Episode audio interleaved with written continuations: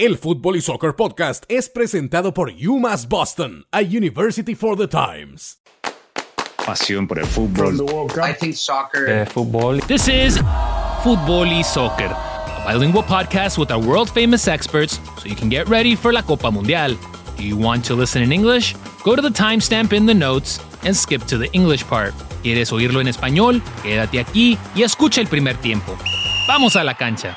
¿Qué tal? Bienvenidos al podcast. Les saluda con gusto Jesús Quiñones. Hoy tenemos a nuestro invitado especial, Miguel Gurvich, una persona que cubre una infinidad de deportes, fútbol americano, fútbol, soccer, boxeo, golf, de todo. Miguel, muchas gracias por estar con nosotros. Bienvenido. Al contrario, Jesús, gracias por tenerme. Un abrazo. Eh, ¿Cómo ha sido últimamente? Ya muchos de los deportes se están cruzando. Eh, ¿Cómo le haces para estar al tanto de tanta noticia deportiva? Eh, pues fíjate que hoy eh, afortunadamente tenemos el Internet, tenemos Twitter, tenemos Instagram, tenemos todos estos medios que nos ayudan. Nos hace más fácil el trabajo por un lado, pero también nos demanda mucho más porque hoy, hoy ya ninguna noticia puede esperar, tú lo sabes, estás en este negocio. Hoy ya no podemos guardarnos una exclusiva para el noticiero de la noche. Hoy, en cuanto tengas la noticia, pues hay que sacarla, ¿no? Es, es como el pan que viene del horno, ¿no? Si lo dejas para la noche, se te hace duro. Entonces, este, afortunadamente tenemos todas estas herramientas. Sí, no, eh, me imagino que antes de tener esos, esas herramientas, ¿no? Se puede decir Twitter, Instagram, eh, tener la línea directa con los jugadores, quizás que a veces ellos mismos comparten, los agentes. Eh, me imagino que, que, en aquel entonces era un poquito más difícil prepararse, ¿no? Para un evento, ya sea fútbol americano, fútbol, soccer. en tu caso, bueno, vas a estar como una de las voces de Qatar 2022. Eh, vas a estar allá en el Mundial. Cada día estamos más cerca para este magno evento. ¿Cómo es que desde ya te preparas para lo que vas a vivir con tanta experiencia que tienes eh, en torneos como estos? Pues fíjate, Jesús, este, que para no hay una preparación específica para determinado evento, porque como lo nuestro es del día a día, es una preparación constante, es una preparación diaria. Hoy, por ejemplo, yo tengo bastantes cosas sobre la mesa, ya lo vamos a platicar. Tengo la NFL, tengo el Mundial, tengo el, la Liga MX, o sea, son muchas cosas, pero pues es parte de nuestro, de nuestro trabajo, ¿no? Este, eh, no lo sé, eh, yo creo que es parte ya de nuestra naturaleza. Estás acostumbrado a esta ola de, de información y creo que donde se destaca uno del otro es en el, en el proceso de, de, de descifrar, ¿no? ¿Qué va primero? ¿Qué va después? ¿Cómo interpreto los datos? Entonces, pero este pues es nuestro trabajo, man, y nos están pagando por hacerlo y nos divertimos, entonces, ¿qué, qué más podemos pedir? Nos podrían pagar mejor, eso siempre. ¿eh? ¿Y qué tanto ayuda a tener a alguien como Carlos Hermosillo, esas figuras eh, con Nada. experiencia que ya después empiezas a, a intercambiar, ¿no? Pensamientos, ideas, eh, cosas que te vienen a la mente. En nada, Carlos Hermosillo no me ayuda en nada. es una lata, es una ladilla. No, este, te vas enterando de muchas cosas, no solamente que vivieron, sino vas entendiendo muchas cosas que tú no tuviste la capacidad de vivir, ¿no? De estar en un vestidor, de saber lo que es el entrenamiento diario, de lo que es una dieta permanente, en fin. Tener, yo tengo la ventaja, la bendición de que además de uno de los mejores futbolistas de todos los tiempos de México, es uno de mis mejores amigos, si no es que el más. Eh, Carlos se ha vuelto mi mano derecha, mi mano izquierda, se ha vuelto un, compañero, se ha vuelto mi hermano. Grande, ¿eh? eso sí, mi, mi, hermano, pero muy grande. Dije hermano y podría ser como mi abuelito, pero lo voy a dejar en términos amigables porque luego se enoja. Es como mi, mi hermano. No, ayuda mucho tener a él, a Manuel Sol, que también pues, tiene un recorrido enorme en, en el fútbol. Este, por supuesto que vas, vas entendiendo muchas cosas que para ti eran diferentes. En esa preparación te ha tocado entrevistar a jugadores, eh, te, han, te, ha tocado hacer una gira en Europa, me parece que vi unas fotos de, de en Inglaterra. Eh, ¿Sientes que la expectativa para este mundial es aún más grande, algo diferente? Es Qatar, el Medio Oriente, está en medio de la temporada eh, de, de, varios torneos, va a estar en el medio, algo único, ¿no? Lo que vamos a vivir en este 2022. Es diferente, es diferente y todavía no sabemos si va a ser mejor o peor, pero ya con que sea diferente te atrae. Las cosas que son diferentes te llaman. Entonces, es, un mundial es un mundial. Lo juegues en, en, en, enero, lo juegues en octubre, lo juegues en verano.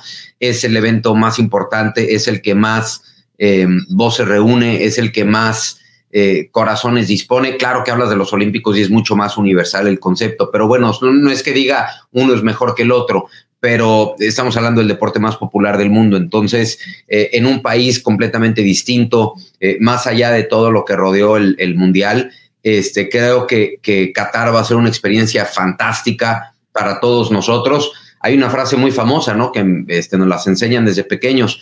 A donde fueres, haz lo que vieres. Y esto tiene que ver con el respeto a las, a las reglas, a los países, ¿no? Este, a las costumbres de, de, cada país, que es distinto. Entonces, para mí va a ser una experiencia fantástica. O sea, el tener cuatro partidos al día, el que esté todo, el que estemos todos juntos, porque antes, qué sé yo, o sea, ¿dónde está un compañero? No, pues, sabes qué, estoy a tres horas de avión, estoy a tres mil millas. No, hoy está a 40 minutos de distancia. Entonces, creo que va a ser un, mundial diferente. Eh, tú has estado en Qatar, ¿qué te ha parecido la infraestructura? La manera que han desarrollado este país nuevo que lo crearon prácticamente para este torneo. Eh, yo, yo lo definí así. Cuando me subí al avión de regreso, dije es un país de lujo. Todo es lujo. Todo absolutamente es lujoso, todo es nuevo, todo es, todo es impresionante, ¿no? Este es un país no que te abruma en el buen sentido de la palabra. O sea, es, es algunos otros eh, mundiales tienen la oportunidad de, respirar, de vivir, de consumir la cultura, ¿no? Este, de otros, eh, de otros países. Este, eh, por supuesto que tiene su parte histórica y cultural muy atractiva, pero yo, yo diría que es un, es, es, un país de lujo, ¿no? Y, hay que aprovecharlo. Tenemos pocas posibilidades de estar rodeados de lujos y va a ser un lujo tener a toda la gente en el mismo lugar, tener tantos estadios modernos, tener un país nuevo. Este, es un lujo, va a ser un lujo estar en, en Qatar. Entrar a la universidad es más que una carta de aceptación. Es una oportunidad para dejar tus huellas en el mundo. Para eso se construyó UMass Boston en tiempos únicos para tiempos únicos, defendiendo la igualdad de acceso a una buena educación, porque eso es lo que hacen los faros de luz. Llevamos conocimiento y luz donde no hay, para los tiempos, sin importar qué tiempo. UMass Boston, para todos los tiempos. Yo pienso, o bueno, cuando me pongo a pensar de Qatar, quizás algunas de las eh, de lo complicado sería qué comer, dónde vas a tomar el café, cosas así, ¿no? Que para nosotros, sobre todo trabajando, que el día a día quizás no tengas tiempo para ir a una cena de, larga, tienes que ir a comer algo rápido. ¿Qué comías? Eh, ¿Dónde, dónde ibas? ¿Había Starbucks? Te, voy a dar una máxima de, de, este, de este trabajo, sobre todo en las coberturas internacionales. Uno normalmente no pregunta qué voy a comer. La pregunta es ¿Cuándo voy a comer? ¿Cuándo voy a volver a comer? Por eso el desayuno se vuelve el alimento más importante realmente para uno como reportero. No sabes cuándo vas a volver a comer, no sabes si va a ser un sándwich, no sabes si va a ser una, una, no lo sabes, porque el trabajo es, un tsunami, ¿no? Este de, información. Entonces, pero yo, mi experiencia en, en Qatar, la fue buenísima, o sea, comí bien en todos los lugares. No tuve la oportunidad de salir mucho, comí mayormente en el hotel. Este, se come bien. Eh, que sepa la gente que si va a querer fiesta, pues va a tener que ser en el hotel, que no puede, y insisto, hay que apegarse a las reglas. Por eso digo que es un mundial diferente y hay que encontrarle el lado bueno a todo. Entonces, para mí en el estudio es no que comer. Este, por ejemplo, normalmente nosotros en estas coberturas comemos mucho luque. ¿Has probado el luque? No, no. ¿Qué es eso? El luque, el que te lleven, lo que haya. Entonces, este, lo que te vayan dando, pues va para adentro, ¿no? Porque tienes tan poquito tiempo y no te puedes poner quisquilloso. Entonces, lo que sea es bueno. ¿Cómo es para ti un día de rutina? Vamos a decir que tienes un partido, vamos a decir que tienes un juego de la NFL este fin de semana, eh, sentarte, ¿cómo es esa rutina para ti? ¿Te sientes, te sientas, lees las notas, eh, quizás hablas con algunos de los entrenadores, jugadores? Eh, ¿Cómo es para ti esa rutina o, qué te gusta hacer a ti para prepararte para una narración, una, crónica? En la NFL en particular, em, que es uno de los deportes de mayor demanda, de los que más te demandan en estudio y en preparación, la información es igual, diaria, diaria, diaria. Es un, es un deporte donde hay tantos jugadores, donde hay tantas variantes, donde hay tantas informaciones, tantas estadísticas, que no puedes consumirlas todas. Necesitas entender a descifrarlas. Por eso te decía hace rato, necesitamos descifrar la información y así es la NFL. Te voy a dar mi rutina de la NFL. Normalmente al domingo yo ya llego perfectamente preparado con el, con el, con hasta, hasta que empiece el, el kickoff. Yo ya vengo perfectamente preparado, ya luego empieza el partido y nunca sabe. Pero mi rutina es la siguiente. Me levanto temprano o me voy a hacer ejercicio, me gusta mucho salir a andar en bici. Desde las 9 de la mañana mi hijo ya está en pijama frente a la televisión, prende el partido y nos ponemos a ver las previas de todas las transmisiones, tres horas, tres, cuatro horas. De una a cuatro eh, tenemos en una televisión, en nuestro caso el partido de los Delfines de Miami, y en la otra televisión, en la computadora, tenemos Red Zone, que es donde van pasando las anotaciones de todos los eh, otros partidos. Hablaste de la bicicleta, ¿piensas llevarte una bicicleta andar por Qatar, quizás, disfrutar? No, no, para nada. No, no, no, no nos da tiempo de nada. O sea, verdaderamente son, son jornadas en el estudio, no te miento, de, de, de 12, 14, este, 15 horas. Entonces, y, ahora como hay NFL, durante el Mundial, pues con un ojo al gato y otro al garabato. De hecho, vamos a transmitir el partido de, Thanksgiving, lo voy a transmitir desde Qatar en vivo, entonces, este, no, no me da tiempo de nada. Ahí sí, este, lo, lo, máximo que por ahí podemos hacer es una, una bajadita al gimnasio, rápido, desayuno y vamos. ¿Qué partido te interesa o de los que te van a tocar a ti? ¿Cuál es el que más te, ha llamado la atención desde ya? Pues mira, yo creo que soy el más dichoso de todo Telemundo porque voy a estar en el estudio con Carlos Hermosillo, voy a estar con Carlota Bismanos y voy a estar con, con Ana Yurka. Los cuatro somos súper privilegiados porque vamos a trabajar en todos los partidos.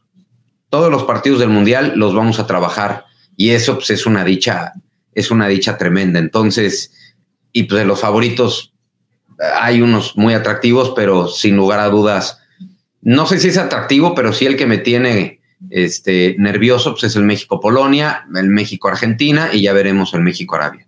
Soy el exdelantero colombiano Juan Pablo Ángel. ¿Te preguntas a quién apoyar en la Copa Mundial de la FIFA? Te presento un podcast, mi mundialista favorito, donde conocerás a las estrellas de fútbol y las causas benéficas que apoyan. Este mediocampista ecuatoriano tuvo que elegir entre dedicarse al fútbol o a una educación formal. Era lo necesario para, para vivir. Para escuchar estas historias inspiradoras sobre tus estrellas de fútbol predilectas, busca mi mundialista favorito en cualquier aplicación de podcast. Sí, Messi contra la selección tricolor está muy interesante, ¿no? Sobre todo ya la última vez quizás que lo vamos a ver eh, de esta manera, pero claro. Quizás está la vencida, ¿no? Ver a, Messi campeón del mundo en Qatar sería algo bastante interesante, bonito y, para todos los amantes del deporte, ¿no? Sí, eh, Miguel. Por último, siguiendo con ese tema, ¿quién te gusta para el Mundial? Eh, ¿Quién te gusta para, para que tenga buen papel? No te voy a decir quién lo va a ganar porque es difícil predecir todo eso, pero, pero ¿quién te gusta para que sea quizás entre los finalistas o un equipo a seguir? Mira, yo creo que a Brasil hay que seguirlo siempre, ahora más, ahora más, porque es un equipo talentosísimo, lleno de figuras.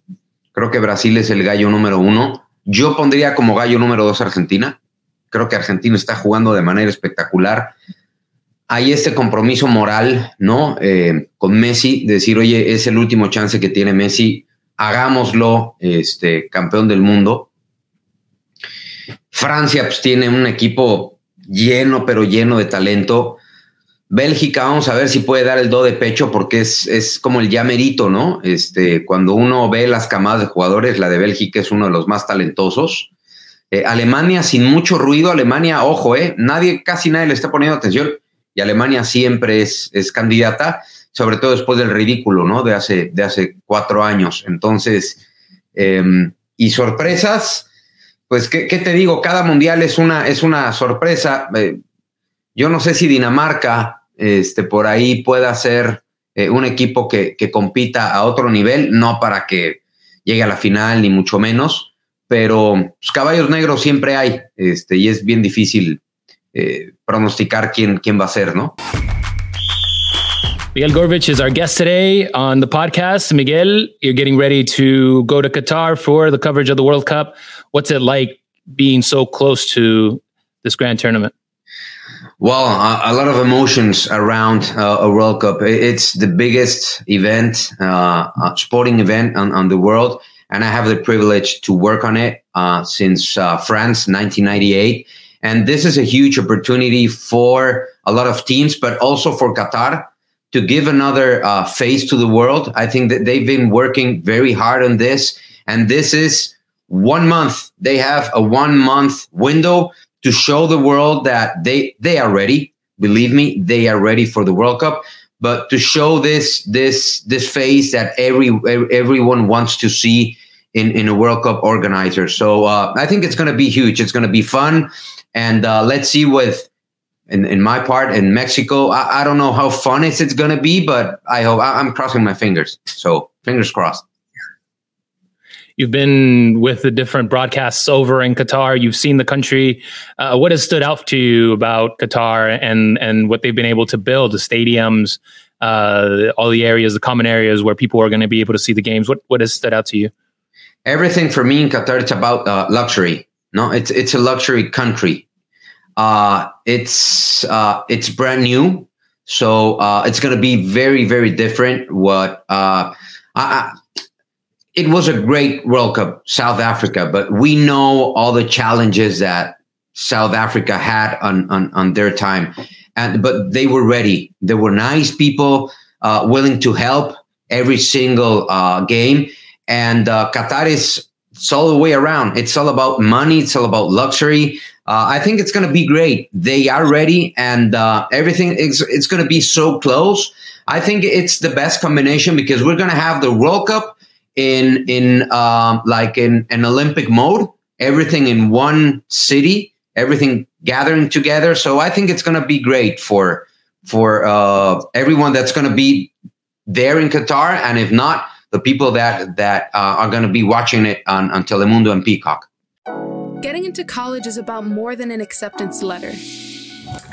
It's a chance to make your mark on the world. That's what UMass Boston was built for.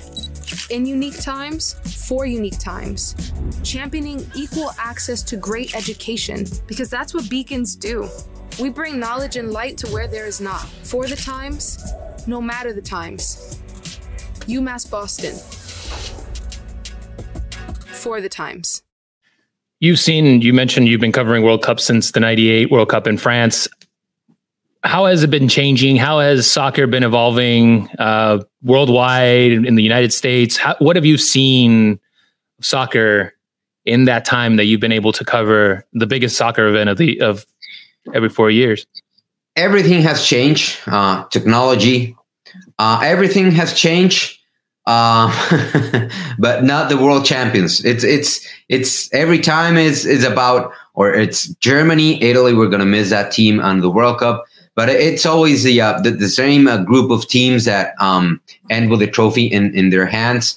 But uh, I think soccer has evolved a lot. It's it's more physical. It's it's it's it's it's quick. You need to be fast with your legs and with your mind. So um, everything has evolved in, in soccer. Also, the as I said, the technology. I know a lot of people they they hate uh, the video assistant referee. I think it's a good tool. They, they need to find the exact way to operate it, but I, I think it's a good tool. But um, and and we're gonna watch it on, on on the World Cup. I hope so. Do you think that it makes it more pure when you can see and, and sometimes you see it in other sports, baseball, for example, where you know it's a safer out call or yeah. uh, things that are very specific. And and when you use the video replay, uh, sometimes when the viewers watching and watch the replays, they can tell very clearly that it was an offsides, that it, you know it was an out or safe call. Uh, do you think it helps the sport when when you can correct it that way? When you mention using technology to to kind of help the sport out. Well, that's the spirit uh, of technology in in sport. But uh, you know what, justice the absolute justice you're, you're never going to have it um, nothing even even in sports. So uh, you you you have a different point of view. Um, and and this could be um, like uh, tricky because if you're I don't know uh, if you're Mexican and, and you're going to see a penalty kick and it's very close maybe you're going to say you know what? The referee that was a wrong call. And if you're on the other side so the, the, the justice as pure as everyone wants it, it, it doesn't exist in, in, in life. So it's not going to be like that in sport. You mentioned Mexico and you mentioned controversial calls and and I'll ask you this just because I know you were there and I know that you remember it very well. Oh that call, the Mexican team, the penal. Moments like that in the World Cup and moments that, you know, transcend countries and, and, and other people watching. Is that what makes the World Cup so special and so attractive to people? Is is the magnitude, how it affects not only a sports team, their fan base, a city, but actually an entire country, like we saw in Mexico when when that, when that call happened, right? Yeah, no, it was it was painful. I spoke with uh, Arjen Robben like maybe four years after that. Uh, I went to uh, to Germany. I had an interview with him, and and and I said, "Come on, Arjen, tell me the truth." And he said, "No, it, it was a penalty." And and you know what? Um, I think it was. I think it was. This this big, this big. It's not this big. It was it was small penalty, but but for me it was a penalty kick, and it is and it was painful. It really was painful uh, for me, for the Mexicans, for Rafa Marquez. Uh, but that is sports about a lot of emotions around. It, it's a beautiful sport. It's a beautiful game. Uh, it's so simple to play it. You don't need uh, anything around. Just you just need a ball, and uh, you can play the sport. That's what uh, makes uh, soccer the number one sport in the world. I'm former Colombian striker Juan Pablo Angel. Wondering who you should root for at the FIFA World Cup? I'm hosting a new podcast, My New Favorite Futbolista, where I will introduce you to soccer's brightest stars and the causes they're championing. From the US defender who is fighting racism in soccer. This isn't politics, this is life to the Mexican defender who is giving a voice to farm workers. It's a job where you sacrifice a lot. To hear these inspiring stories about your favorite soccer stars, check out my new favorite futbolista wherever you listen to podcasts. How do you deal with that? For example, having that emotion, seeing what happened on the field, and things like that happen when you're a fan of of soccer in general, and then you go into the World Cup and, and you maybe want to see Mexico do well. How do you compartmentalize that and and make sure that that the fandom doesn't come out? Is that difficult? Is that something that's that's hard to do? I will have to say it's not difficult. Or maybe at, it is. It is difficult. Um, I'm very passionate about three um, things in, in sports: Boston Red Sox, Miami Dolphins, and on the top it's a national soccer team. Um, you can't work in this if you don't feel that. If you don't feel, if you don't experiment happiness and and, and emotion, and you can't work in this. It, sports, it's about passion, and if you don't have passion for your team, now when you're on TV, you you need to handle it uh, in a different way. But I don't know if I can. I, I don't know. People have to. Uh, uh, the audience have to give you that that answer. I, I think I can. But you know what? It's your it's your job. Uh, you need to live, you, you need to, to be passionate about it, but it's your job, and you, you you need to do your job. And and believe me, if I if I believe that that's a penalty kick, I'm gonna say that's a penalty kick. I I, I don't I don't manage. Uh, I don't leave uh, uh my emotions handle my opinion. That that's very different. I can scream. I can be. Uh, uh, I can go crazy with a Mexican goal, but when I have to say, when I have to say that it's it's the truth, I'm going to try to say the truth. I'm I'm not uh, I'm not handling my, my emotions well with uh, my opinion. So I think it's different. Well, for anybody that wants to take a listen, Miguel Gurvich will be uh, with Telemundo, helping out with the pregame, postgame, everything else, bringing all the content and social media, everything else. Miguel, last thing before we leave, your predictions for this World Cup inside the field, what do you think is uh, some of the storylines that would be the most most interesting to come out of Qatar? I think uh, Cristiano Ronaldo last World Cup, Leo Messi last World Cup is if if it's going to be able uh, to uh, compete in this debate of who's bigger, Maradona or Messi. No, Maradona because he won a World Cup, and Messi, you know. Uh, so I think uh, that's for me. That's uh, that's the biggest conversation in World Cup.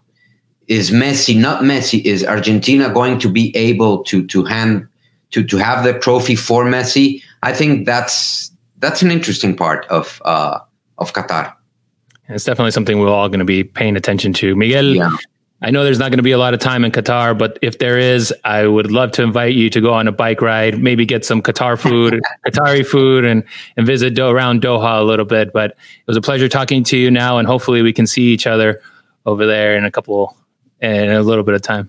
Thank you so much for having me, and of course, uh, and maybe maybe when uh, we get together, we you can take me to Fenway Park. Come on, man. Hey, I was I whenever was you want. that invitation, so Red Sox Yankees, you're on. You got it. I'm all in. El Fútbol y Soccer Podcast es presentado por UMass Boston, a University for the Times. El Fútbol y Soccer Podcast es presentado por UMass Boston, a University for the Times.